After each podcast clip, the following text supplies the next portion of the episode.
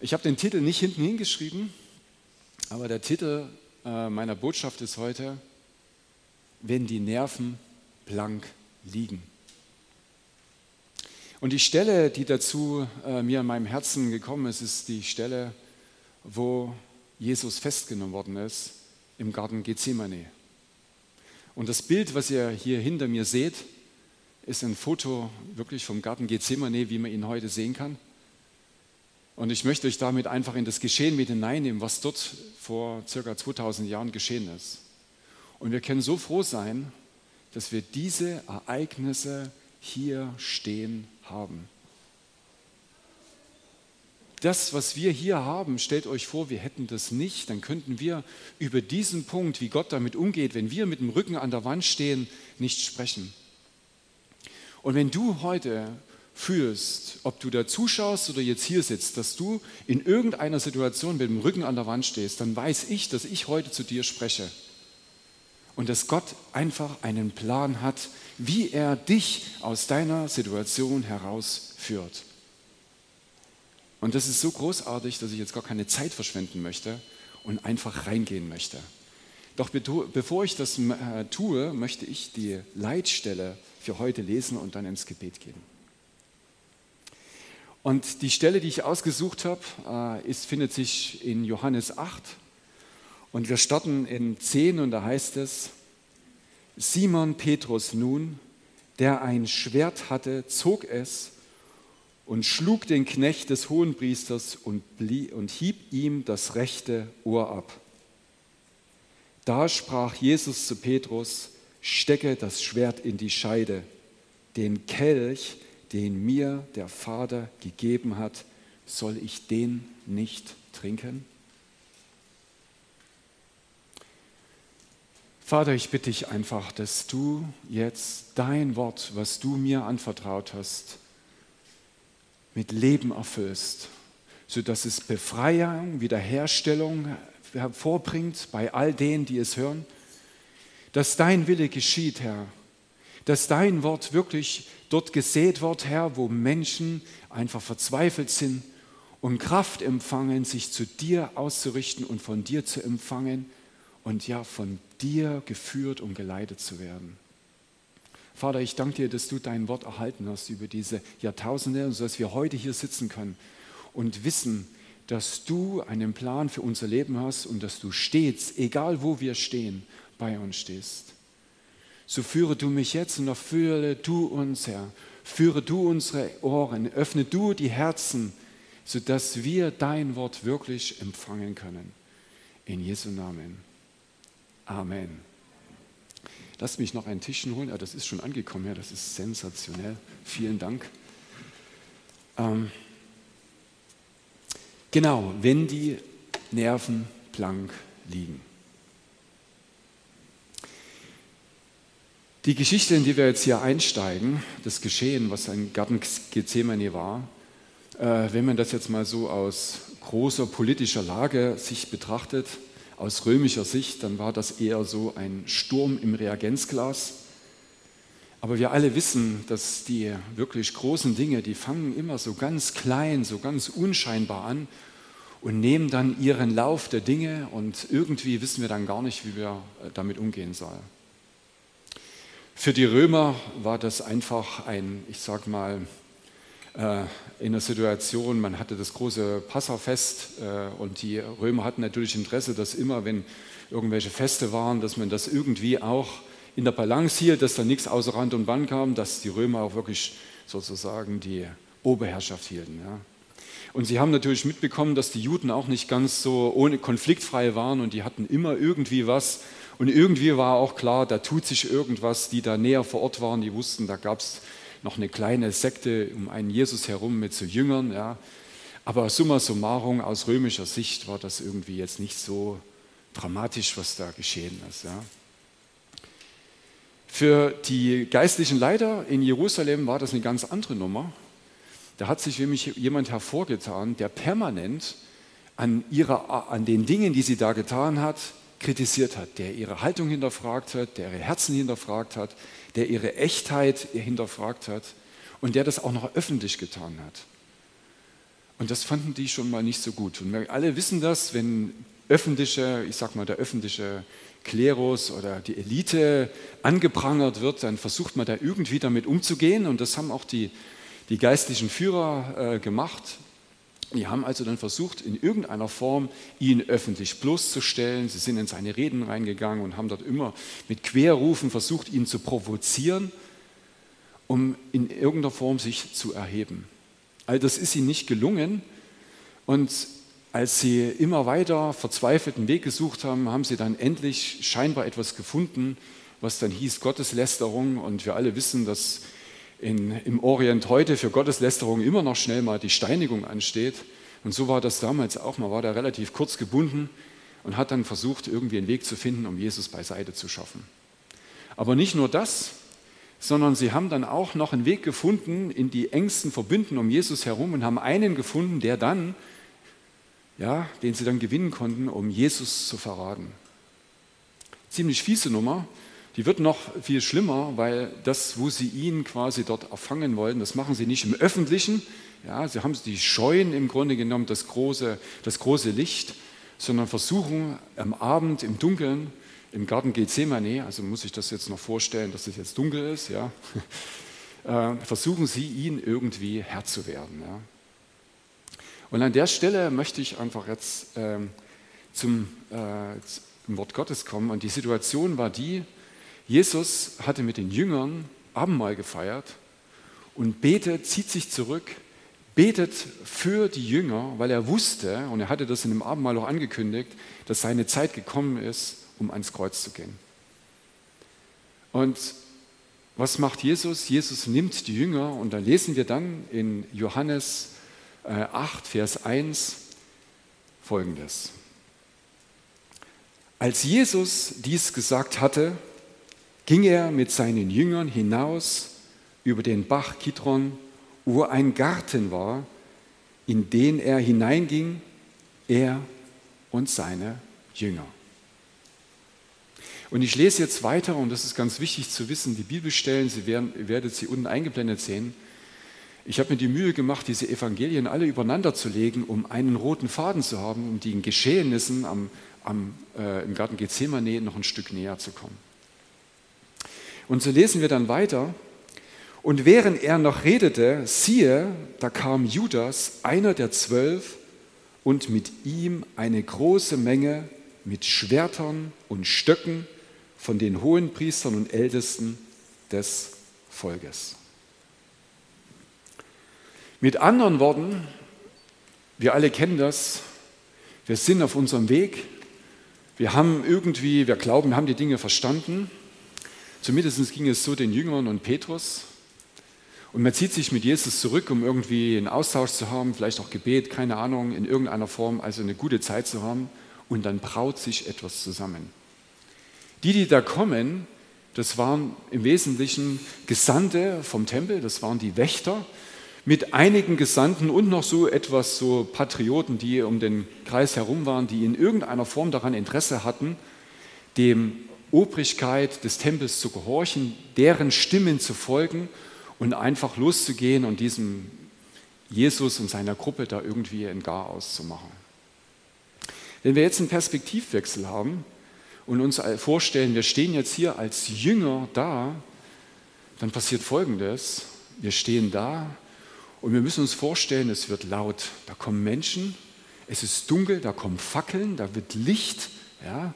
Und je klarer wir sehen, sehen wir auf einmal, dass sie mit Stöcken kommen und dass diese Wache sogar bewaffnet waren, sodass sie sogar Schwerter hatten. Und wir können uns vorstellen, das ist eine ziemlich bedrohliche Situation. Wer in der letzten Zeit das war schon vor Corona so, als die Stimmung in Deutschland geschwankt ist, so unterwegs war bei Demonstrationen und gesehen hat, zu was ein Mob so bereit ist, der wird einen schon anders. Und wenn man sich vorstellt, dass die dann auch noch äh, ganz öffentlich mit Schwertern und Stöcken und Fackeln da sich im Dunkeln äh, äh, dort ein entgegengehen, man weiß, da ist niemand da, an dem man sich wenden kann, keine Polizei oder wo man sagen kann, hier, ich brauche Hilfe oder so, sondern man ist da einfach äh, in einer einzelnen Situation, dann ist das schon extrem bedrohlich. Und wir auch kennen solche Situationen. Wir sind unterwegs und tun unseren Job und dann passieren die Dinge. Da passiert, da kommt dann Corona, dann bleiben die Kinder zu Hause wegen Schule. Das Level, der Stresslevel steigt, ja. Dann geht noch was schief, dann kommt eine E-Mail, dann kommt eine Nachricht und auf einmal wendet sich das Blatt. Und auf einmal sind wir in einer Situation, wo wir mit dem Rücken an der Wand stehen. Ich glaube, wir alle, wenn wir so 30, 40 ist, oder wie ich jetzt über 50, dann hat man die ein oder andere Situation erlebt, wo man überrascht ist, dass man sich auf einmal verteidigen muss für etwas, wo man gar nicht weiß, bis eben war doch gar kein Punkt, wo ich mich jetzt verteidigen muss. Und da habe ich in der letzten Zeit einige Erfahrungen gesammelt, wie ich damit umgehe. Und es ist schon erstaunlich, wie wir in solchen Situationen umgehen, wenn wir mit den Rücken an der Wand stehen. Das Erste ist, was mir aufgefallen ist, mir gehen permanent Gedanken durch den Kopf. Wie könnte ich dieser Situation Herr werden? Ich weiß nicht, wie euch das geht, aber das kommt dann immer wieder. Immer wieder kommt dieser Gedanke, immer wieder kommt er. Was ist das, was ich jetzt machen kann? Was ist das, was sie eigentlich, und der hat doch Unrecht und ich habe doch Recht. Und dann fängt dieses, dieser Kampf im Kopf an. Ja? Und dieses Gemüt steigt. Und wir liegen nachts da und wir wachen auf, eben noch geschlafen und die Gedanken sind wieder da. Und wieder kämpfen wir und versuchen eigentlich die Gedanken wegzudrücken, zumindest ich versuche das. Und trotzdem kommen die immer wieder. Und irgendwann findet man dann einen Weg, um irgendwie damit zurechtzukommen. Ein Weg, den ich bei mir gefunden habe, ich weiß nicht, wie es bei euch geht, ja. So ein einfacher Weg ist ja, ja heißt so schön, ja, don't shoot um, the messenger, shoot the message.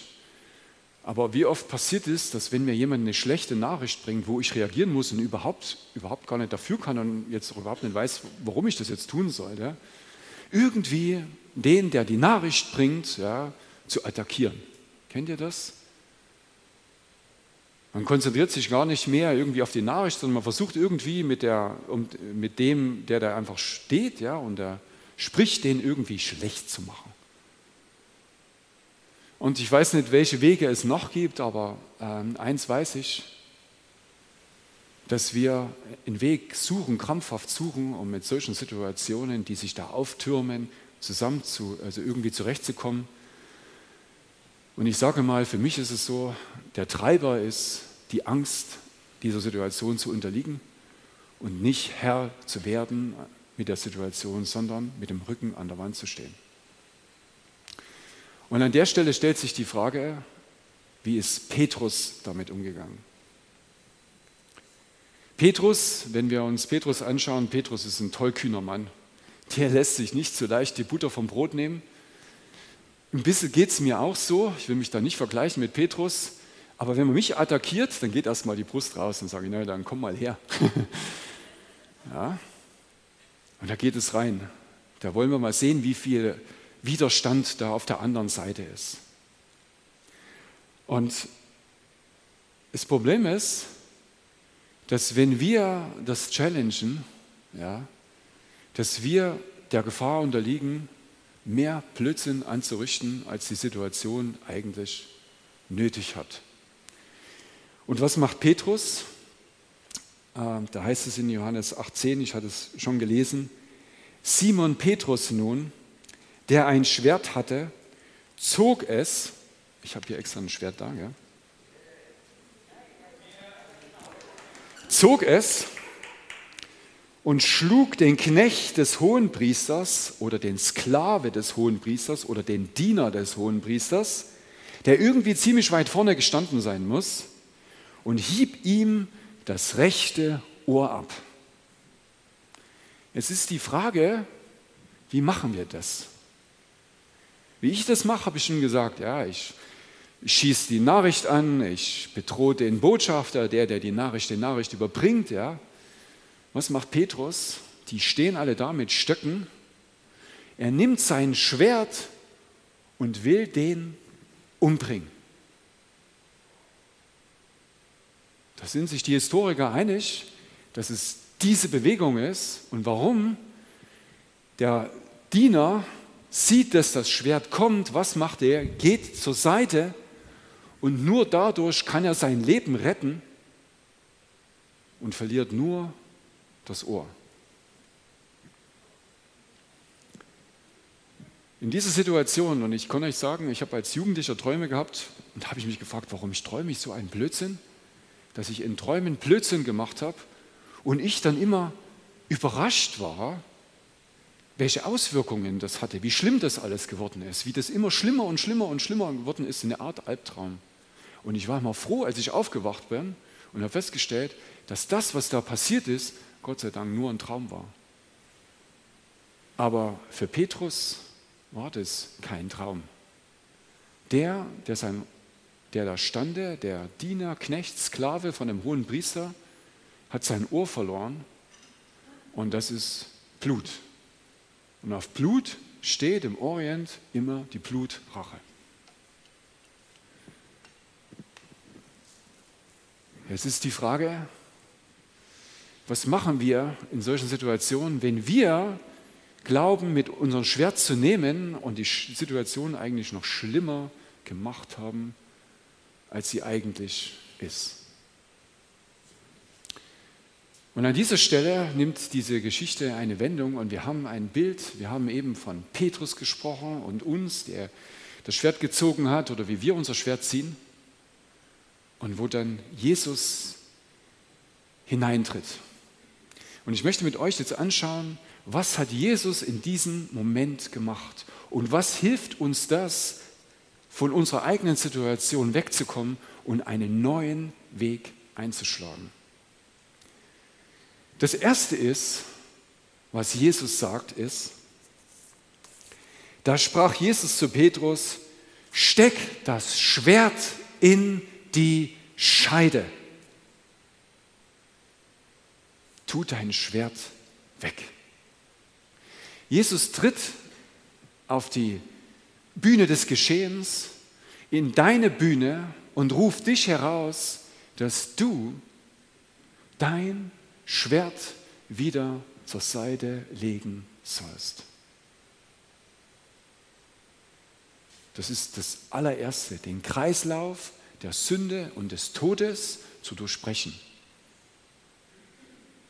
Jakobus, der Bruder von Jesus, hat äh, im Jakobusbrief geschrieben, dass unser inneres Verlangen nach Gerechtigkeit Sünde hervorbringt. Er hat es Begierde genannt, Sünde hervorbringen, diese Selbstgerechtigkeit. Und diese Sünde, wenn sie vollendet ist, nicht nur Leid hervorbringt, sondern auch Tod. Jesus weiß das und macht einen Schnitt. Er macht aber nicht nur einen Schnitt und sagt, stop it, sondern, wir lesen weiter, den Kelch, den mir der Vater gegeben hat, soll ich den nicht trinken? Und spätestens an dieser Stelle wird es brenzlig. Wir oft finden uns in Situationen wieder, wo wir weder was dafür können, wo wir in irgendeiner Form blöd angemacht werden, wo wir attackiert werden, wo wir uns rechtfertigen müssen, wo wir mit dem Rücken zur Wand stehen. Und das Schlimmste ist, wenn das, was dort passiert, überhaupt nichts mit uns zu tun hat. Und wir trotzdem in dieser Situation stehen. Das Schlimmste ist, dass wir dann in dieser Situation in eine Glaubenskrise reinkommen, weil wir nämlich glauben, dass mit Gottes Wille ja alles in unseren Händen gelegen liegt und wir einfach jeden Weg gehen können. Und ich sage euch, Gott sei Dank können wir nicht jeden Weg gehen, sondern nur den Weg, den Gott für unser Leben bestimmt hat. Amen. Es ist ganz wichtig, dass Gott Pläne hat und es ist ganz wichtig, dass Gottes Pläne in deinem Leben zustande kommen. Und ich bin Gott um unendlich dankbar, dass sich nicht meine Wünsche und meine Gebete in seinen Plan reinstellen, sondern dass Gott fähig ist, seinen Plan durchzuführen. Gott hält an seinem Plan fest. Es mag sein, dass wir in Situationen stehen, wo wir nicht wissen, wie wir damit umgehen sollen, dass wir mit dem Rücken an der Wand stehen. Aber der Punkt ist, holen wir Gott in diese Situation hinein und trauen wir ihm zu, dass er in der Lage ist, diese Situation zu managen. Deine Situation. Der, der Himmel und Erde geschaffen hat, ob er in der Lage ist, deine Situation zu managen. Es gibt Situationen, die sind höher als das, was vor deinen Augen liegt. Es geht nicht immer um dich, auch wenn du dich bedroht fühlst. Und dann kommt eine entscheidende Stelle, die ich rausgezogen habe. Und da heißt es, oder meinst du, dass, nicht, dass ich nicht meinen Vater bitten könne und er mir jetzt mehr als zwölf Legionen Engel stellen werde? Was glaubst du, was glaub ich, was Gott bewirken kann in deiner Situation? Und ich meine nicht eine Bejahung, sondern ich meine in deinem Herzen. Bist du davon überzeugt, dass Gott größer ist als dein Problem? Jesus macht ganz klar und deutlich, dass diese Situation eine Situation ist, die auf dem Fahrplan Gottes steht und dass er nichts tun wird, auch nicht dafür beten wird, dass zwölf Legionen Engel kommen, um diese Situation zu verändern, weil er hat geschworen, Gott, die Treue und hat gesagt, wenn du mir den Kelch gibst, dann werde ich diesen Weg gehen. Und Gott weiß, in welcher Situation du stehst und Gott weiß auch, wie er dich dahin durchführt, auch wenn er dir keine zwölf Legionen Engel in diesem Moment zur Verfügung stellt. Gott weiß es. Und jetzt könnte man sagen, ja, Engel und so weiter und ja, und gibt es das? Ich sage dir, ja und gar deutlich, es gibt Engel. Punkt. Petrus, der da stande mit dem Schwert, findet sich einige Kapitel später im, im, äh, in, dem, äh, der Apostelgeschichte im Gefängnis. Nicht mehr mit Schwert, ja, sondern zwischen 16 römischen ausgewachsenen Soldaten hängend mit Ketten und er wird für mit einem Engel befreit. Petrus darf selber ersehen, was es heißt, wenn du auf meinem Plan bist, Petrus, wenn ich jetzt in Gottes Perspektive spreche, dann weiß ich auch, wie ich deinen Weg vollenden werde. Ich weiß es auch. Und wenn ich einen Engel brauche, dann brauche ich einen Engel. Und in dieser Situation hat Gott nur einen Engel gebraucht. Und das eiserne Tor, was ihn aufgehalten hat, ging von alleine auf. Nicht mal der Engel musste etwas tun. Gibt es Engel? Ja. Weiß Gott, wie er dich führt? Ja. Hat Gott die Fähigkeit, dich aus deiner Situation herauszuführen? Ja. Amen.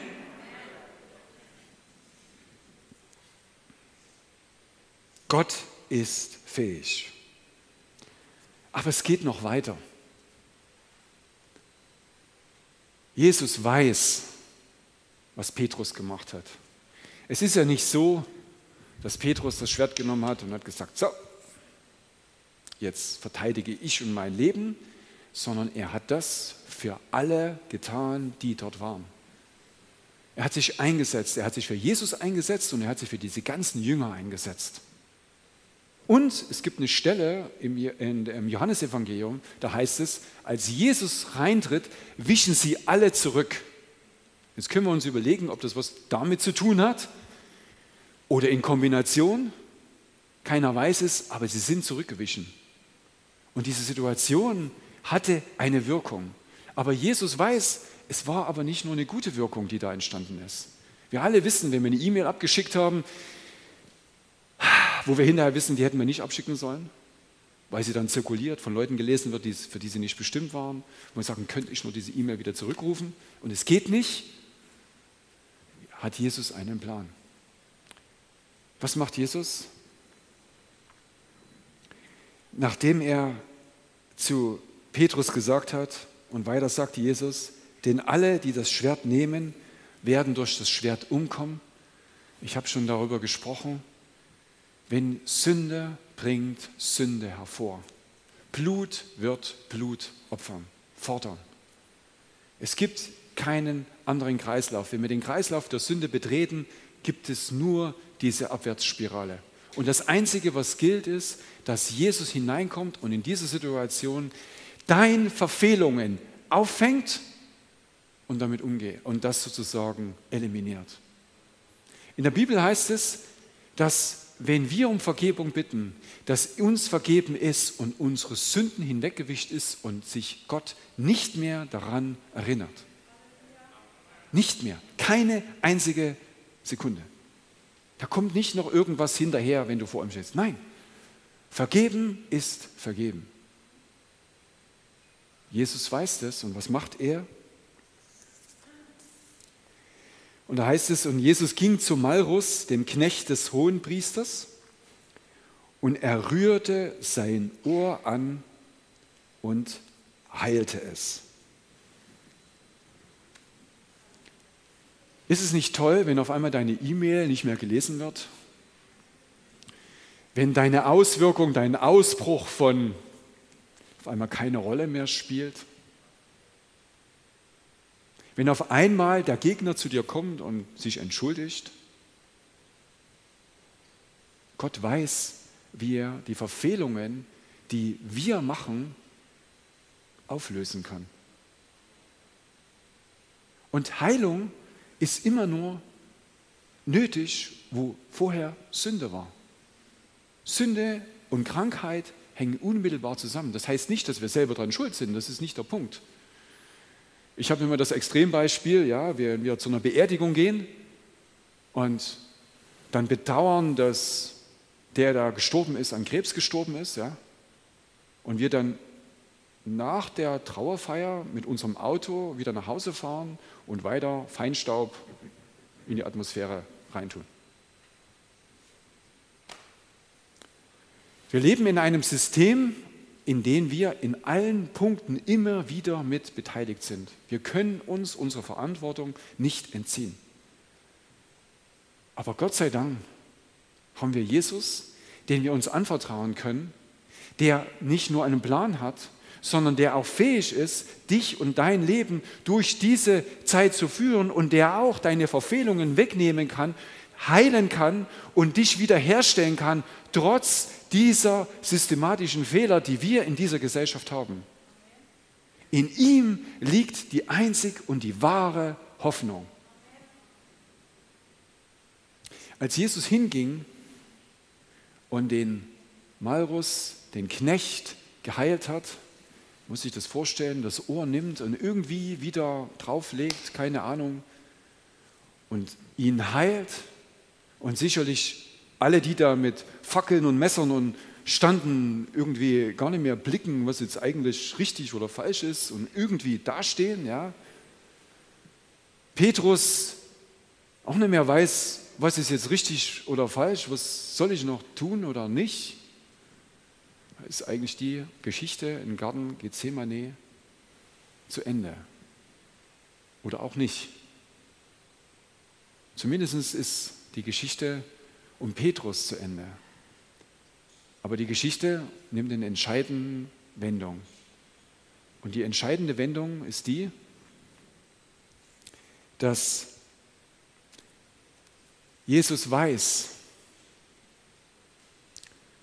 was vor ihm steht.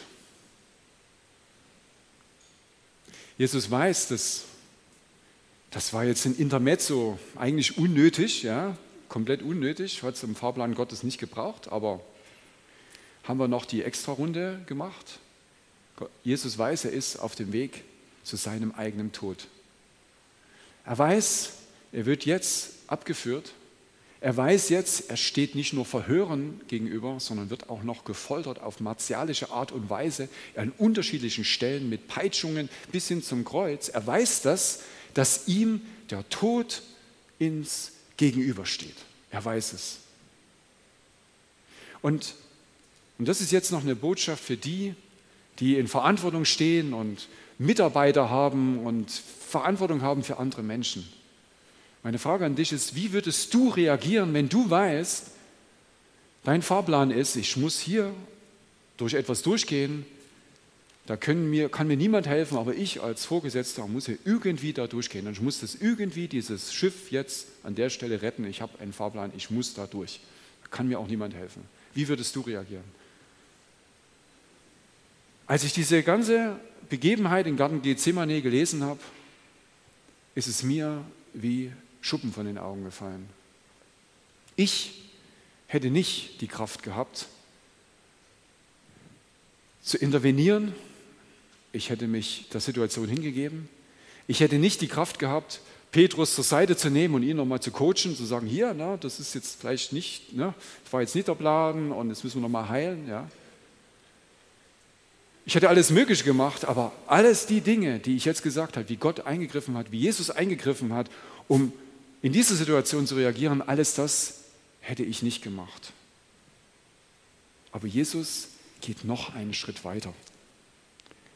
Und da lesen wir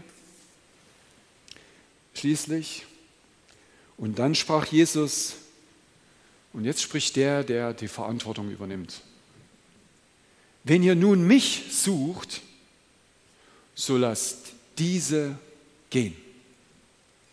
Wir haben am Anfang gesagt, gesungen, Promise Keeper. Bevor sie in den Garten Gethsemane gegangen ist, hat Jesus für seine Jünger gebetet. Und wer das, den ähm, ähm, Johannes 17 kennt, der weiß, dass er gebetet hat zu Gott, dass niemand von dem, die ihm anvertrauen sind, verloren geht. Niemand. Und er setzt sich hierfür ein. Nehmt's mich und lass diese laufen. Und sie laufen und sie werden gehetzt, aber sie entkommen. Sie entkommen. Und was macht Jesus? Die Schar nun und der Oberst und die Diener der Juden nahmen Jesus und banden ihn. Spätestens an der Stelle bin ich völlig geflasht gewesen, und ja, wir sind jetzt in der Karwache und wir können uns einfach diesem, was Jesus getan hat, in dieser Situation und darüber hinaus, einfach Schritt für Schritt in diesen Tagen auch annehmen und dem nachgehen.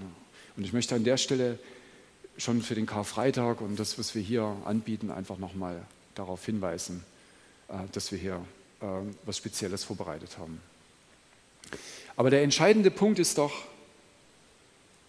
wo stehst du? Wo stehe ich?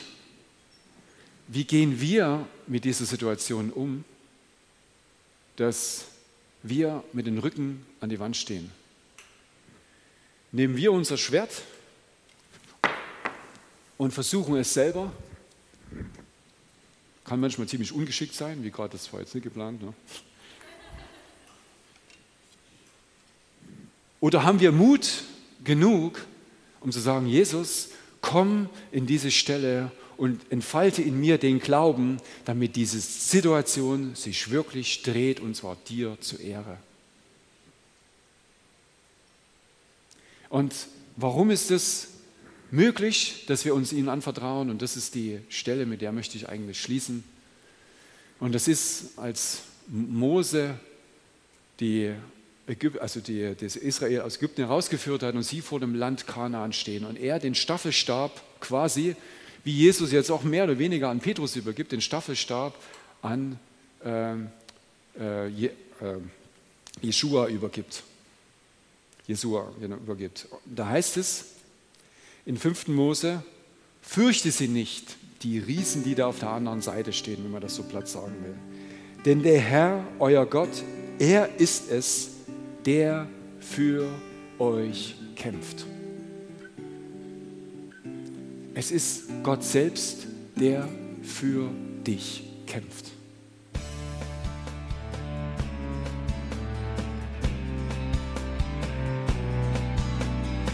Liebe Zuhörer, das war ein Ausschnitt eines Gottesdienstes hier im Gospel Life Center. Auf unserer Website www.gospellifecenter.de können Sie die Notizen für diese und andere Predigten nachlesen und sich über die Arbeit von Gospel Life Center informieren. Wir wünschen Ihnen Gottes Segen.